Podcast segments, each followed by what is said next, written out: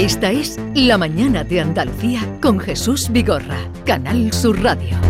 Se incorpora David Hidalgo, buenos días. Buenos días. A ver, ¿qué tenemos Bueno, eh, pues- ahora? Tema muy interesante para nuestra audiencia, la ciberseguridad. Continuamente nos están bombardeando con llamadas que no sabemos si son delito o no. Bueno, pues los expertos nos van a asesorar. Se, se celebra en Sevilla, después de dos años, tras el parón de la pandemia, el séptimo Congreso de Ciberseguridad SecAdmin. Van a ver, van a pasar por aquí 300 hackers a partir de mañana para debatir sobre la ciberguerra. Y tenemos con nosotros a Adrián Ramírez, que organiza el Congreso y además es experto en ciberseguridad. Adrián, buenos días. ¿Qué tal? Buenos días. A ver, ustedes juntan a 300 hackers, pero los hackers no están perseguidos. No, lo que están perseguidos son los ciberdelincuentes. Los hackers somos buenos, ayudamos a la, a la comunidad y le decimos dónde tienen los fallos de seguridad para que los puedan proteger. O sea que eh, hay un hacker bueno y hacker malo, ¿no? Sí, normalmente la Digo, definición... para una, una cosa así un Sí, poco muy pedestre, pero para que los... eh, La, la definición de hacker es una persona que entiende muy bien la tecnología y es capaz de encontrar fallos. Ya como use ese conocimiento lo convierte en un ciberdelincuente o en un hacker ético o un hacker bueno. Vamos a tener que llamar a la RAE porque la RAE te dice que el hacker es pirata informático. ¿no? Ya, eh, ya estamos, yo, yo creo que lo han cambiado, ¿Sí? pero si, y si, si lo ha sacado recientemente tendrían que cambiarlo. Mm. Estamos luchando para eso, para que eh, cambiar ese concepto. Bueno, ¿y qué persigue este congreso que se va a celebrar mañana y pasado en Sevilla? Bueno, tiene muchos, muchos objetivos. En primer lugar, poner a Andalucía en el mundo de la ciberseguridad, convocando y divulgando, trayendo a expertos en ciberseguridad para que puedan divulgar sus investigaciones, eh, sus últimos conocimientos y que tenga la capacidad también de la gente que vive aquí en Andalucía, en todas partes de Andalucía, poder acceder a ese conocimiento que las sus investigaciones es, lo último en temas de,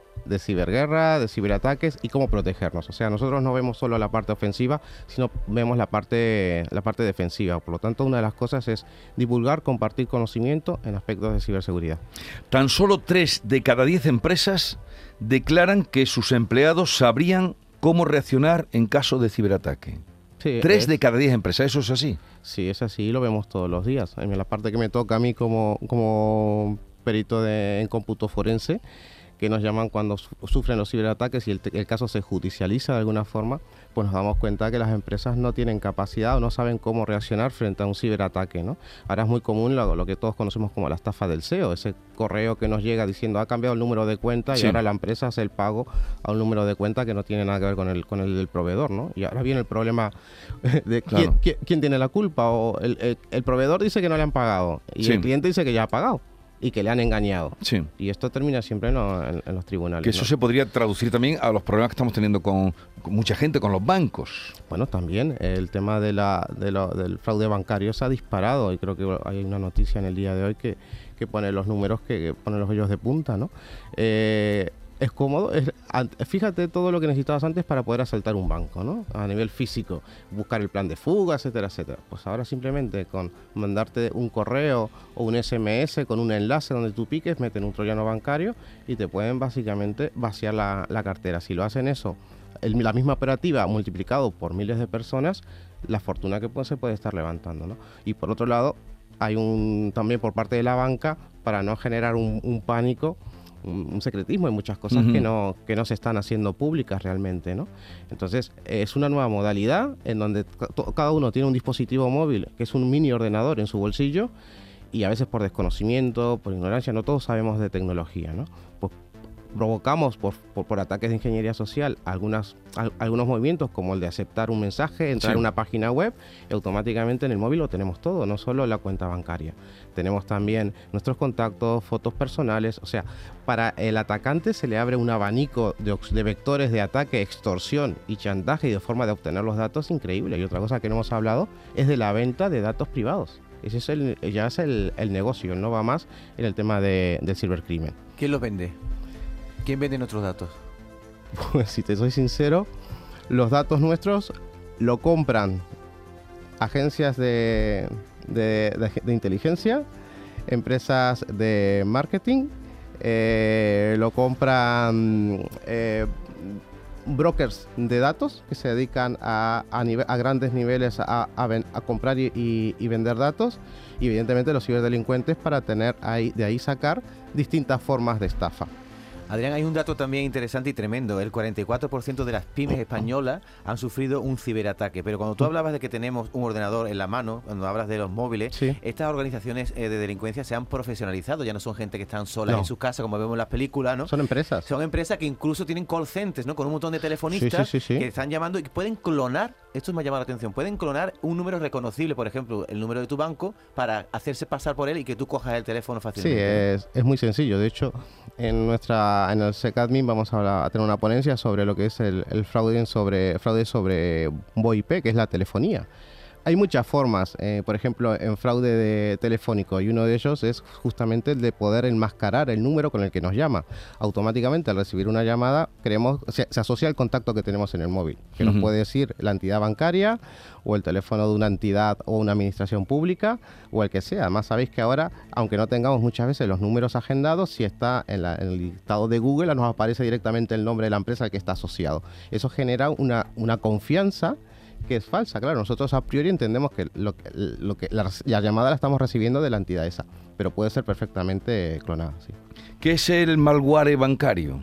El malware bancario básicamente es un software que lo que hace es extraer información de los datos necesarios para poder hacer cualquier operación bancaria. Esa información es eh, el DNI, el número de acceso a la cuenta y el PIN. Hay muchos sofisticados, como sabéis, ahora los bancos han incorporado como medida de seguridad el doble factor de autenticación o el código de, de un único uso que el malware bancario también se dedica a recepcionarlo en el propio móvil y enviárselo al ciberdelincuente para que tenga todos los, elementos para hacer cualquier operación bancaria. O sea que el malware bancario, tómalo como una pieza que se instala en un dispositivo móvil, en un portátil y envía información a los ciberdelincuentes para que ellos puedan operar en nuestro nombre.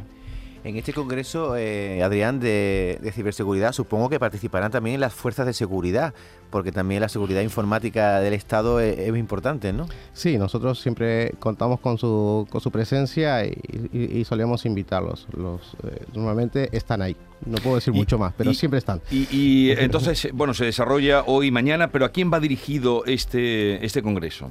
Mira, básicamente va dirigido a todas las personas que tengan inquietudes en el mundo tecnológico, a profesionales del mundo del mundo IT. Hemos contado, estamos el apoyo institucional, en este caso de Diputación de Sevilla y también por otro lado el de el de, el de CEDIAN, la, Junta, la Junta de Andalucía. Por lo tanto, toda, todo el todo el personal técnico y, profesional que se dedique a, la, a, lo que es desde la administración de sistemas, el, trato con, con, con, la informática, evidentemente es una cosa que les, les tiene que interesar y, está dirigido a todo ese público y también a los curiosos ¿no?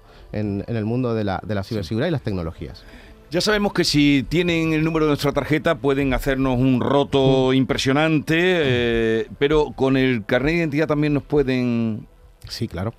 Eh, una de las, cuando hablamos antes de la privacidad, una de las cosas que, hay en venta en Internet son desde pasaportes, eh, DNI, em, números de, seguridad social, ¿no? ¿Qué se puede hacer con un DNI? Pues básicamente abrir una cuenta. Muchas veces mm, en, determinadas administraciones eh, o en determinados bancos no se, no se mira eso de, la cuenta. Ahora hay mucho trámite online, ¿no? Pues tenemos un DNI escaneado, decimos que somos nosotros, y muchas veces pues pasa, por lo tanto podemos suplantar a una persona con el, con el DNI y generar un montón de problemas, claro. Me estás asustando, Adrián. Eh, sí, en estas conferencias suelen asustar, pero es necesario. Pero no, pero no lo tenemos. Aquí recibimos muchas llamadas de gente que le han eh, sacado dinero con solo haber eh, pedido el número de, identidad. No te digo ya si dan el número de cuenta. hay una diferencia entre un hacker y un cracker, ¿no? Sí, bueno, antiguamente el hacker era el que... Esto tiene un tema muy romántico, pero el hacker era básicamente el que entraba en una, en una empresa y solía comentarlo, comunicarlo a los propietarios de la empresa que tenían vulnerabilidades y podía accederlo. El cracker es el que entraba en las empresas y solía destruirlo, borrarlo todo. Entonces el cracker tiene un sentido más destructivo, más negativo. Eso es, la diferencia entre hacker y cracker es un poco más antiguilla y, dice eso. Bueno, Adrián Ramírez, organizador del Congreso sobre ciberseguridad, ya te invitaremos otro día eh, después del Congreso porque está mucha gente haciendo preguntas, así que te invitaremos otro día, ¿vale? Perfecto. Que vaya todo bien el Congreso. Gracias.